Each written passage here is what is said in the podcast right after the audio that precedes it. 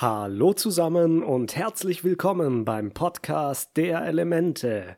Nach der letzten Sonderfolge, die mir ziemlich viel abverlangt hat, freue ich mich schon sehr auf die zweite Staffel. Wie ihr wisst, sind die einzelnen Staffeln bzw. Bücher nach den Elementen benannt, die Aang im Laufe seiner Reise lernt. In der ersten Staffel ging es ums Wasser, und dieses Kapitel ist nach der Belagerung des Nordpols abgeschlossen. Jetzt kommt der nächste Schritt. Die Erde, das nächste Element im Zyklus. Und wir haben einen neuen Feind.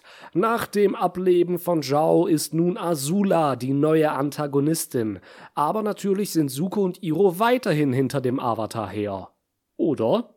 Wir werden sehen, was sich ergeben wird, und nun legen wir mit der ersten Folge der zweiten Staffel los. Der Name der Episode lautet der Avatar-Zustand.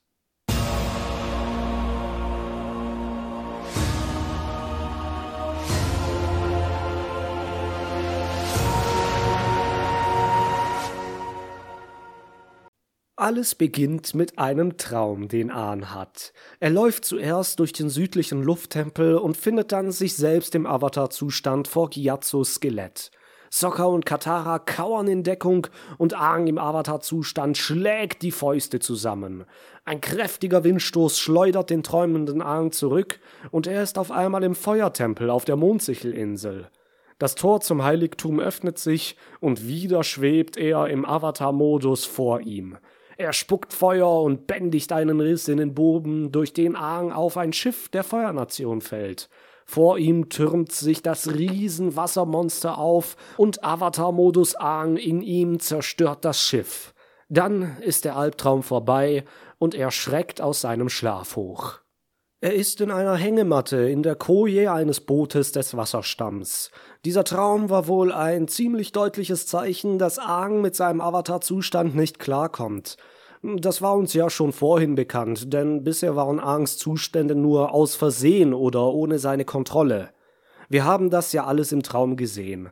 Einmal im Lufttempel, als er die Überreste seiner Leute gefunden hat, dann im Feuertempel mit Rokus Hilfe und zu guter Letzt am Nordpol in Verbindung mit dem Geist des Meeres. Zusammenfassend also immer ein Kontrollverlust für Aang und das ist schlimm genug, denn er kann dann nicht sagen, wen er in diesem Zustand volle Power umnietet. Das Potenzial dazu ist ja da, es gibt immerhin kaum eine stärkere Macht als ein Avatar im Avatar-Zustand. Angs größte Angst hier ist es, jemanden zu verletzen, den er liebt. Und das ist im unkontrollierten Avatar-Zustand ziemlich leicht, weshalb es seine große Aufgabe sein wird, den Zustand zu meistern. Darum geht es mitunter in der neuen Staffel und besonders in dieser Episode. Sehen wir also weiter. Aang verlässt die Koje und geht an Deck. Katara kommt ihn hinterher und fragt, ob er über diesen Traum reden will, aber Aang blockt sie wieder ein wenig ab, bevor er ihr dann doch ein bisschen vom Traum erzählt und wie fürchterlich er sich wahrgenommen hat. Am nächsten Morgen verabschieden sich unsere Freunde von Meister Paku. Er schenkt Katara eine Fiole mit Wasser aus der Geisteroase am Nordpol. Dieses Wasser ist etwas ganz Besonderes und Katara soll sehr darauf aufpassen. Oh je, hoffentlich verliert sie es nicht, wie ihre Halskette. Aang bekommt ein kleines Kistchen mit wasserbändiger Schriftrollen, die er zum Trainieren benutzen soll. Paku mahnt ihn aber, dass sie kein anständiges Training ersetzen, und Katara und Aang schmunzeln sich kurz an. Ihr erinnert euch sicherlich daran, nachdem Katara am Nordpol vom Paku zur Meisterin gemacht wurde, soll sie nun Aang weiter ausbilden. Sokka hingegen bekommt von Paku einen feuchten Furz und ein kleines Schulterklopfen. Ach, der Arme, man hätte ihm wenigstens einen hübschen Speer oder so etwas geben können, nachdem er sich so mühevoll um Yui gekümmert hat. Aber nein, Sokka geht leer aus. Armer Sokka. Sie bekommen von Paku dann gesagt, dass sie zur Basis des Erdkönigreichs östlich von ihrem Standort aus fliegen sollen. Sehen wir doch mal auf die Karte, damit wir uns wieder einen Überblick verschaffen können. Also lass mal sehen, wo sie. Oh mein Gott, sie sind den ganzen Scheißweg wieder zurückgeschippert. Die Basis, die die drei gleich ansteuern werden, ist hier, und Baku meinte, sie sollen nach Osten fliegen, also müsste ihr Boot irgendwo hier sein. Das heißt, sie sind vom Nordpol wieder um die halbe Welt geschippert. Ist jetzt nur die Frage, welchen Weg sie genommen haben. Die kürzeste Verbindung wäre die hier, durch die Meerenge, durch den Canyon und dann nach Süden. Ich kann mir nämlich nicht vorstellen, dass sie vom Nordpol nach Westen fuhren und dann die von der Feuernation besetzten Gebiete des Erdkönigreichs durchfuhren. Das wäre auch ein sehr langer Umweg und bestimmt gefährlicher als die andere Route. Nur kann ich mir nicht wirklich erklären, wie sie durch den Canyon gefahren sind. Denn als sie in der Episode Grabenkämpfe dort durchgewandert sind, war da kein Fluss, kein Wasser. Aber was auch immer, vielleicht sind sie auch ein bisschen gelaufen. Egal. Wie gesagt, sie sollen jetzt nach Osten fliegen, zu General Fong, der seine Basis hier hat. Von dort aus geht es dann zu König Bumi, der Aang dann im Erdbändigen unterrichten soll. Sie fliegen los und Paku setzt seine Reise zum Südpol fort, um dort weiter an der Vereinigung der beiden Wasserstämme zu arbeiten. Währenddessen machen Suko und Iro Wellnessurlaub. Iro lässt sich gut durchkneten und erzählt für uns schnell, dass sie drei Wochen lang vom Nordpol gebraucht haben, bis sie wieder Festland unter den Füßen hatten. Nochmal ein schneller Blick auf die Karte. Suko und Iro haben sich nach der Belagerung des Nordens heimlich aus dem Staub gemacht und fuhren dann Richtung Süden oder Südwesten, um wieder zu der Feuernation zu gelangen.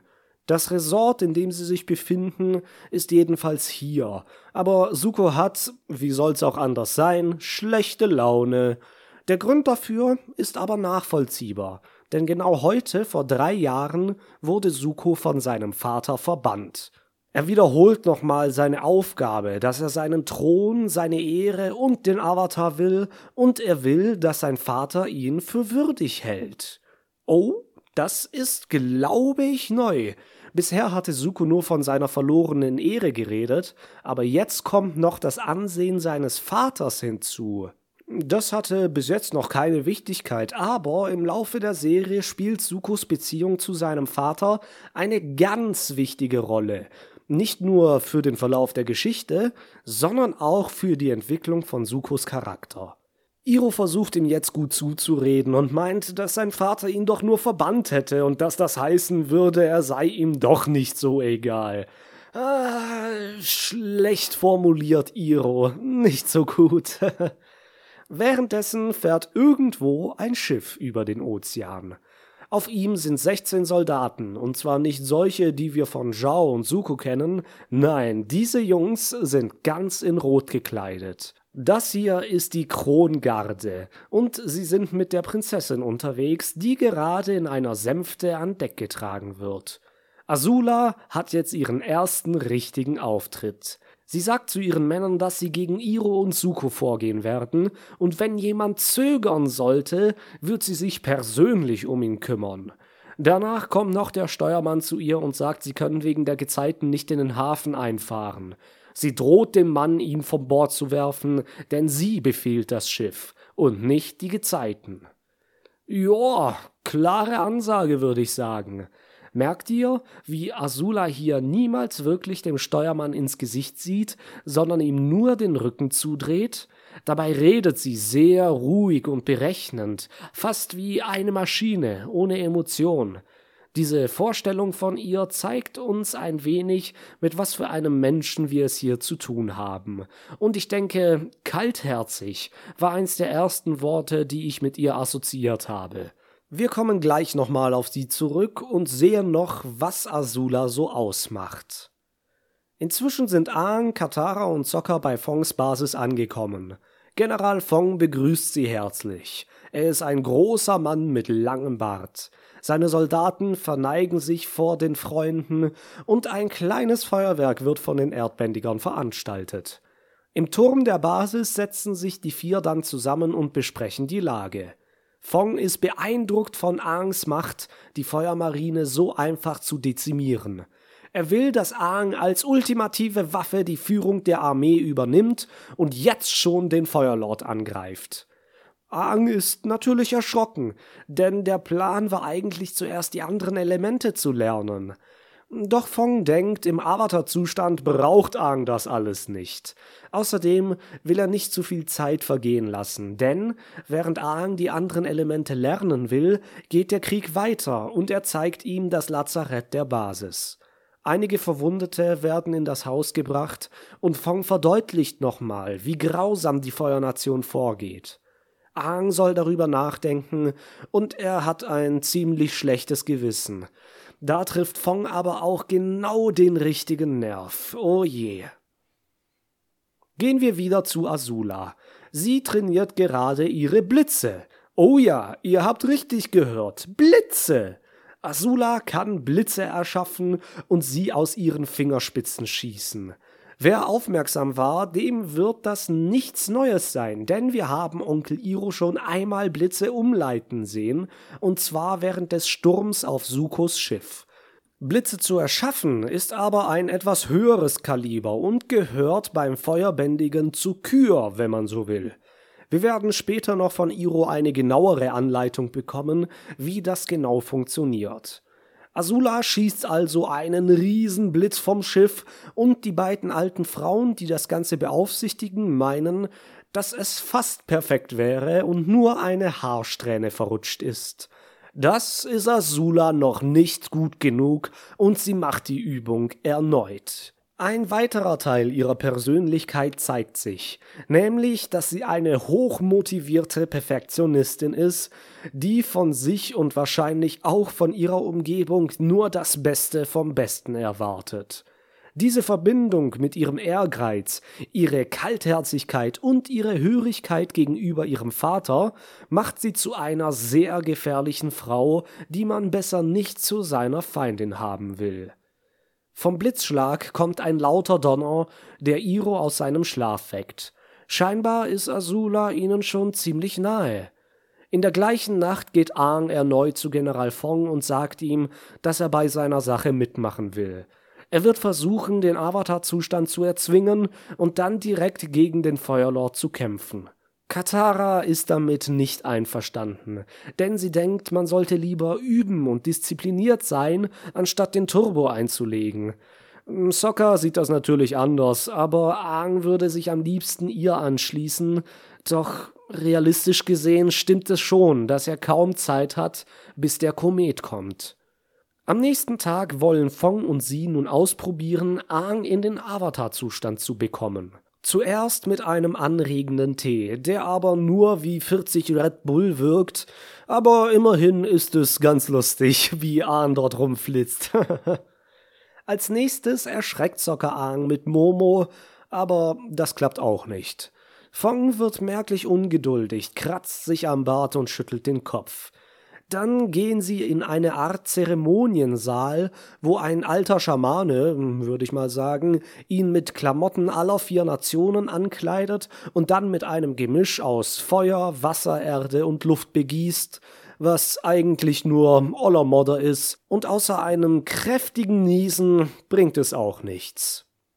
Gehen wir wieder zurück zu Suko und Iro. Er kommt gerade vom Strand mit vielen schönen Muscheln und auf einmal sitzt da Azula bei ihnen im Zimmer.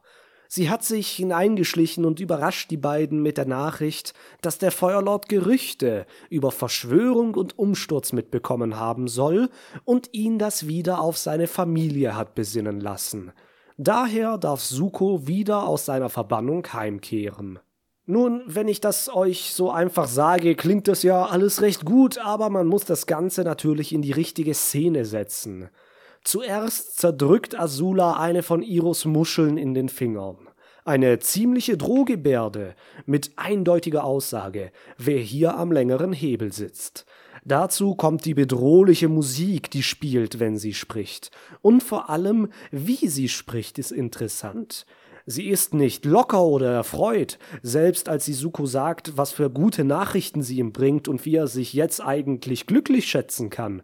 Nein, nein, das ist die gleiche kalte und berechnende Stimme wie vorhin, als sie den Steuermann gedroht hat. Dann schnauzt sie noch Iro an, er soll sich nicht einmischen, als er versucht, ihr zu erklären, dass Suko diese Nachricht erstmal verdauen müsste. Suko wirkt sehr ruhig und nachdenklich. Er weiß nicht so recht, was er davon halten soll, und ich denke, wir als Zuschauer sitzen da genau im selben Boot.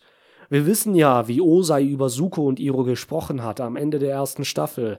Und nach den zwei Szenen, in denen uns Azula vorgestellt wurde, scheint sie hier nicht wirklich vertrauenswürdig. Genau dasselbe denkt sich Suko jetzt hier wahrscheinlich auch und ist genau wie wir hin und her gerissen. Lügt sie und das ist eine Falle oder hat sich es ihr Vater doch nochmal anders überlegt? Hm, wir werden sehen, wohin uns das noch führt. Zurück zu Aang und Katara. Katara redet am Abend nochmal mit ihm über den Avatar-Zustand und wie sehr es sie schmerzt, ihn so zu sehen. Es bricht ihr das Herz, Aang zu sehen, wie er vor Schmerz ausrastet. Aang kann sich aber nicht vor seinem Vorhaben abbringen lassen, und Katara wird sich das morgen nicht ansehen. Sie sagen sich gute Nacht, und Katara lässt Aang draußen stehen. Iro und Suko packen währenddessen ihre Sachen für die Abreise morgen.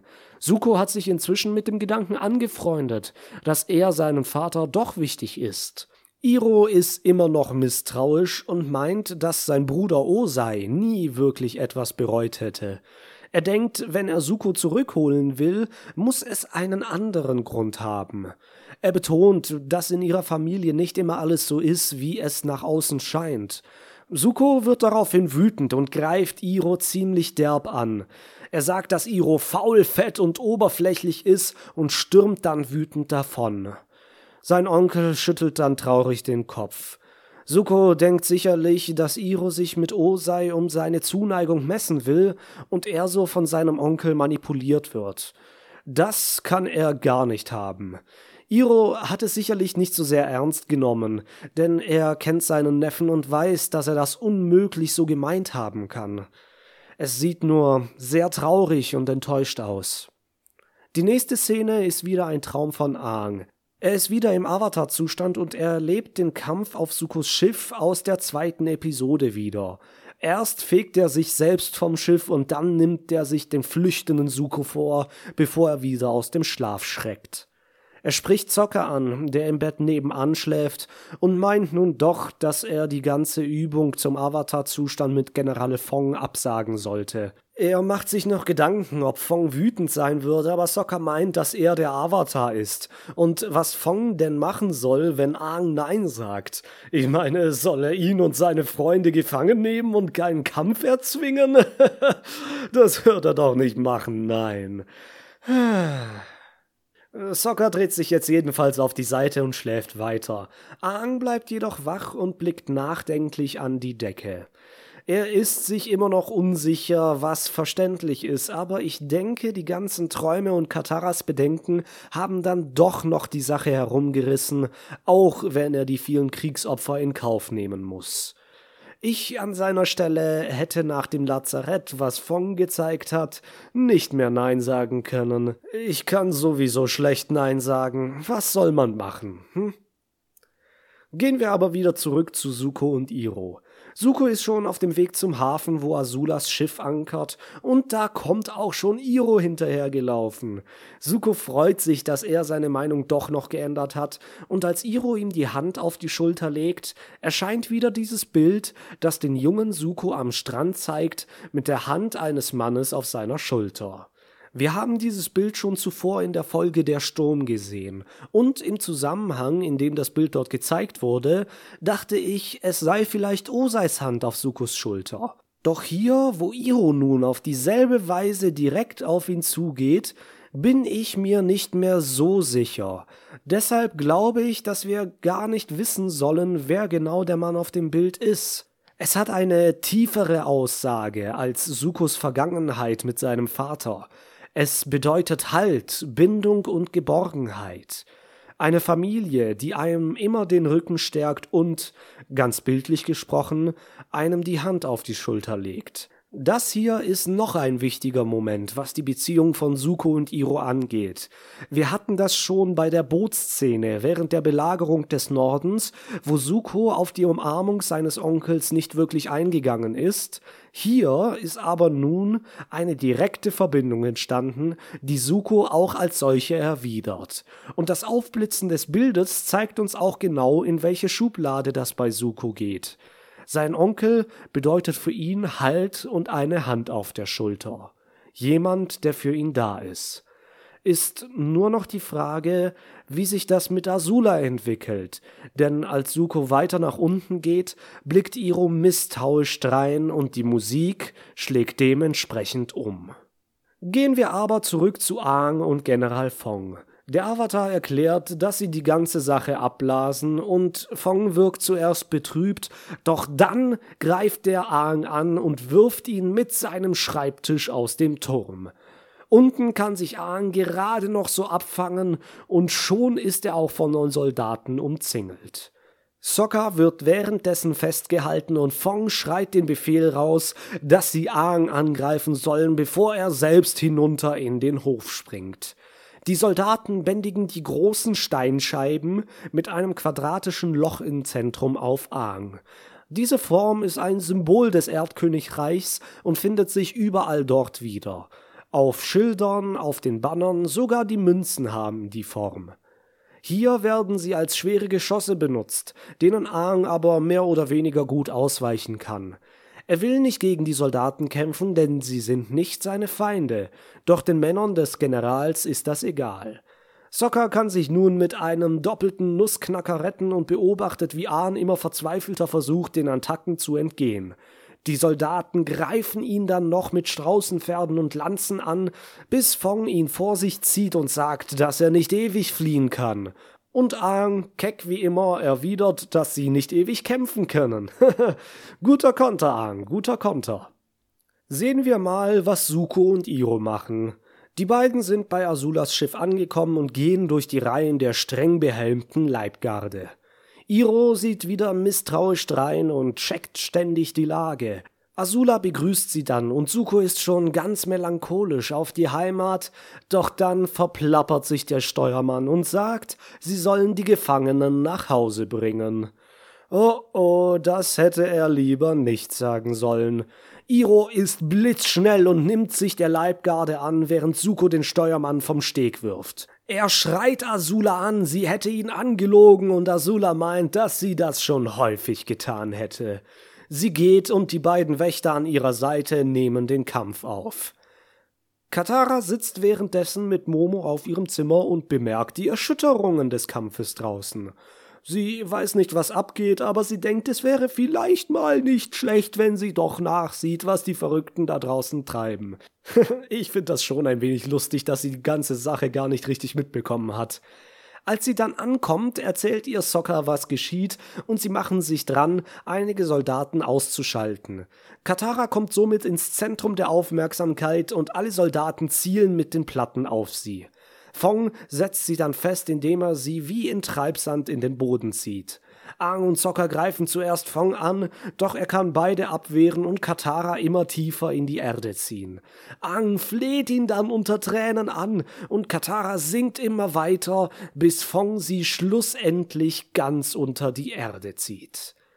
Aang kann sie mit einem Hechtsprung nicht mehr erreichen, und dann wird er so wütend, dass der Avatar-Zustand ausgelöst wird. Fong ist zuerst begeistert, doch dann bemerkt er, Hoppala, ich habe gerade die super mega Killer-Waffe, die den Krieg für uns gewinnen soll, gegen mich gewendet. Nicht so gut. Er wird dann auch direkt von Aang weggepustet und der Avatar steigt in die Höhe. Iro und Suko kämpfen währenddessen auch. Iro ist immer noch mit der Leibgarde zugange, während Suko inzwischen zu Azula durchgekommen ist. Sie sagt ihm noch, dass sein Vater Iro für einen Verräter und ihn für einen Versager hält und dass sie ihn wegsperren will, denn er ist eine Enttäuschung für seine Familie.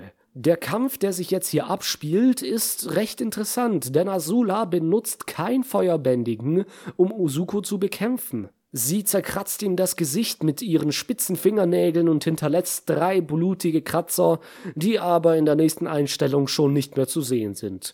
Kleiner Fehler an dieser Stelle, aber nicht sonderlich schlimm. Azula weicht, wie gesagt, nur aus und leitet seine Angriffe nur um, bis zu genau dem Moment, als sie die Überhand gewinnt und ihm an Handgelenk packt.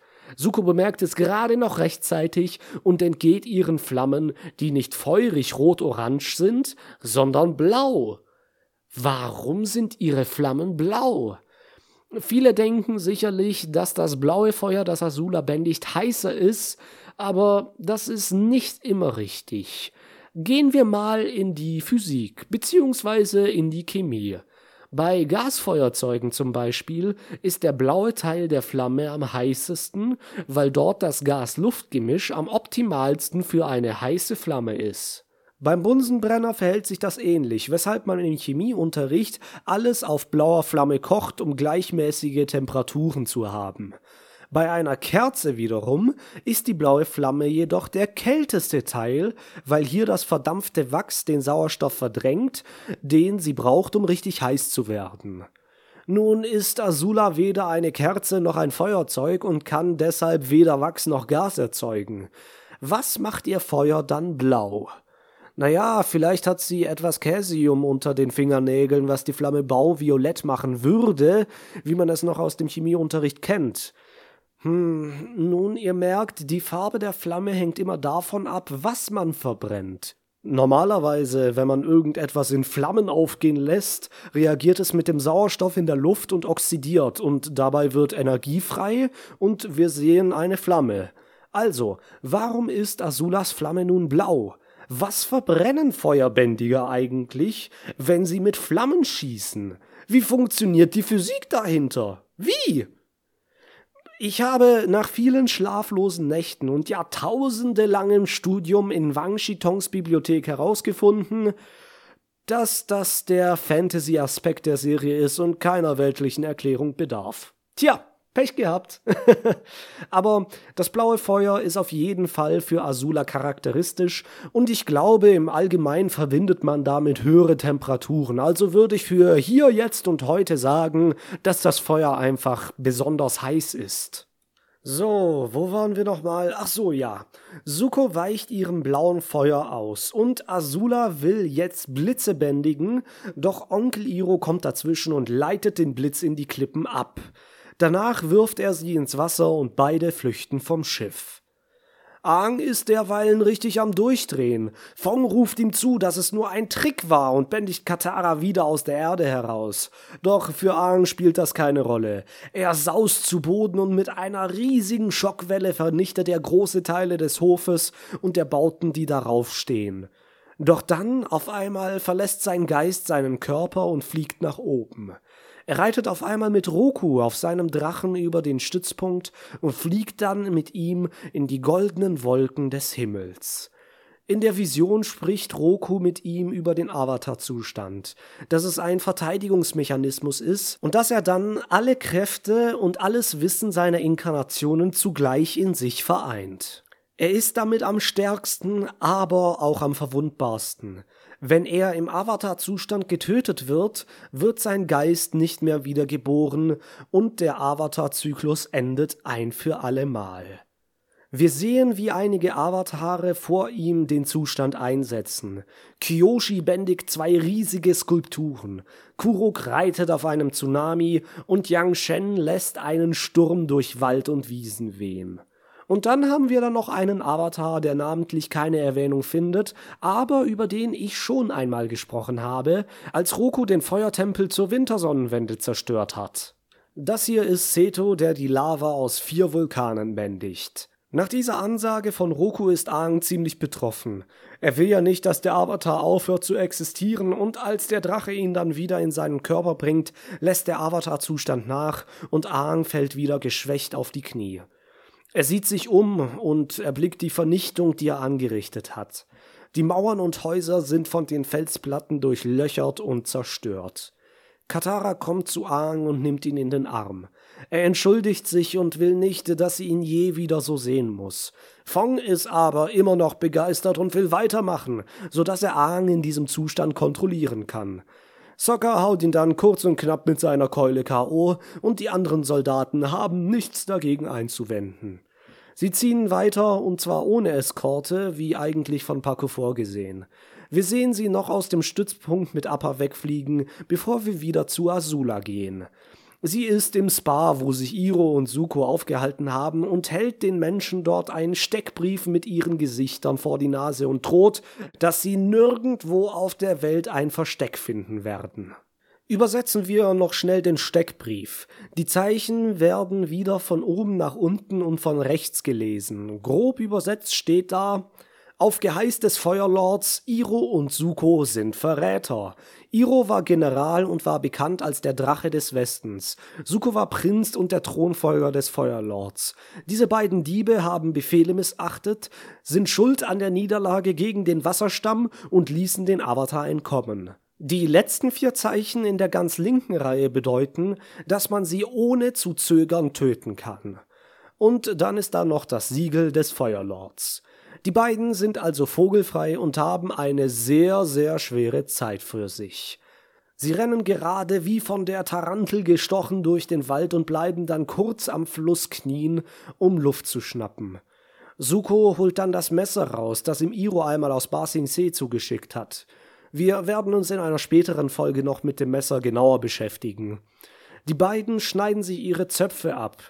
Dieses Ritual hat in der asiatischen Kultur eine besondere Bedeutung. Sich den Zopf abzuschneiden ist ein Symbol für den Beginn eines neuen Lebens und das Zurücklassen alter Lasten, Fesseln und Traditionen. Sowas kenne ich aber inzwischen auch von hier und heute, dass sich die Leute einen neuen Haarschnitt verpassen oder sich den Bart abschneiden. Als ich meinen neuen Job bekommen habe und endlich nach einigen Monaten Arbeitslosigkeit wieder arbeiten gehen konnte, habe ich mir auch meinen Bart abrasiert, als kleinen Anstoß in einen neuen Job und ein neues Berufsleben. Das hat schon irgendetwas Befreiendes. Vielleicht kennt ihr das ja.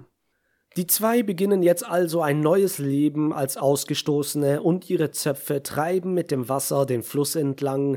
Und genau hier endet auch schon die erste Folge der zweiten Staffel. Wir haben eine tolle neue Gegnerin, die nicht nur für Aang in Zukunft Probleme bereiten könnte, sondern auch für Suku und Iro bereits jetzt eine Katastrophe ist. Sehen wir also, wie sich die Dinge entwickeln werden. Wie immer bedanke ich mich vielmals bei euch fürs Zuhören und ich hoffe, ich kann euch auch das nächste Mal beim Podcast der Elemente wieder mit dabei haben. Ich wünsche euch alles Gute. Macht's gut. Bis denne.